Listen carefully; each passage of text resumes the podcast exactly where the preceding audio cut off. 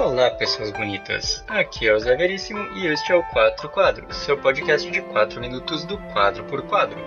Hoje o assunto é Coin Laundry Lady, um mangá de Hiro Kyohara, o mesmo autor de Anoda, o que aparentemente é uma informação bem importante ser dita e talvez possa até ser processado se eu não disser, dada a quantidade de vezes que isso é utilizado.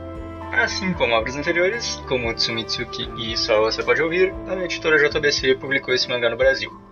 E o que se pode dizer sobre ele é que, bom, ele é bem diferente dos seus antecessores, que eram todos mais dramáticos e tinham um certo peso, regendo o clima de suspense ou de terror dessas obras. Já Coin Laundry Lady é uma comédia, com referências e tentativas de quebra de um suposto clima de terror que ele tenta gerar.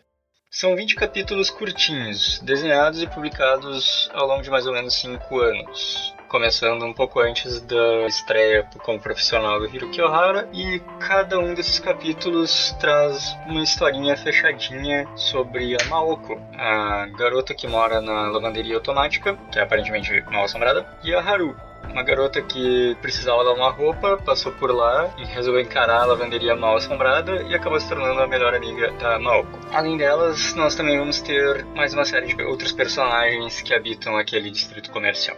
Um certo clima de lugares assombrados em alguns capítulos, de eu sei o que vocês fizeram no verão passado em outros, e muitas vezes só humor japonês não sei em si mesmo são as temáticas dessas pequenas histórias. Piadas de vacas comendo pessoas, masoquismo, hemorroidas, stalkers, piada com filme, com game, com perda e ganho de peso, compõem a maioria das punchlines. Que, bom, em alguns casos até que são engraçadinhos, nada que vá te fazer gargalhar, mas dá aquele izinho, né? Outras tantas tu só lê e não entende direito o que, que aquilo era para ser engraçado ali, e outras chegam a ser vergonhosas tentativas de fazer rir que falham miseravelmente.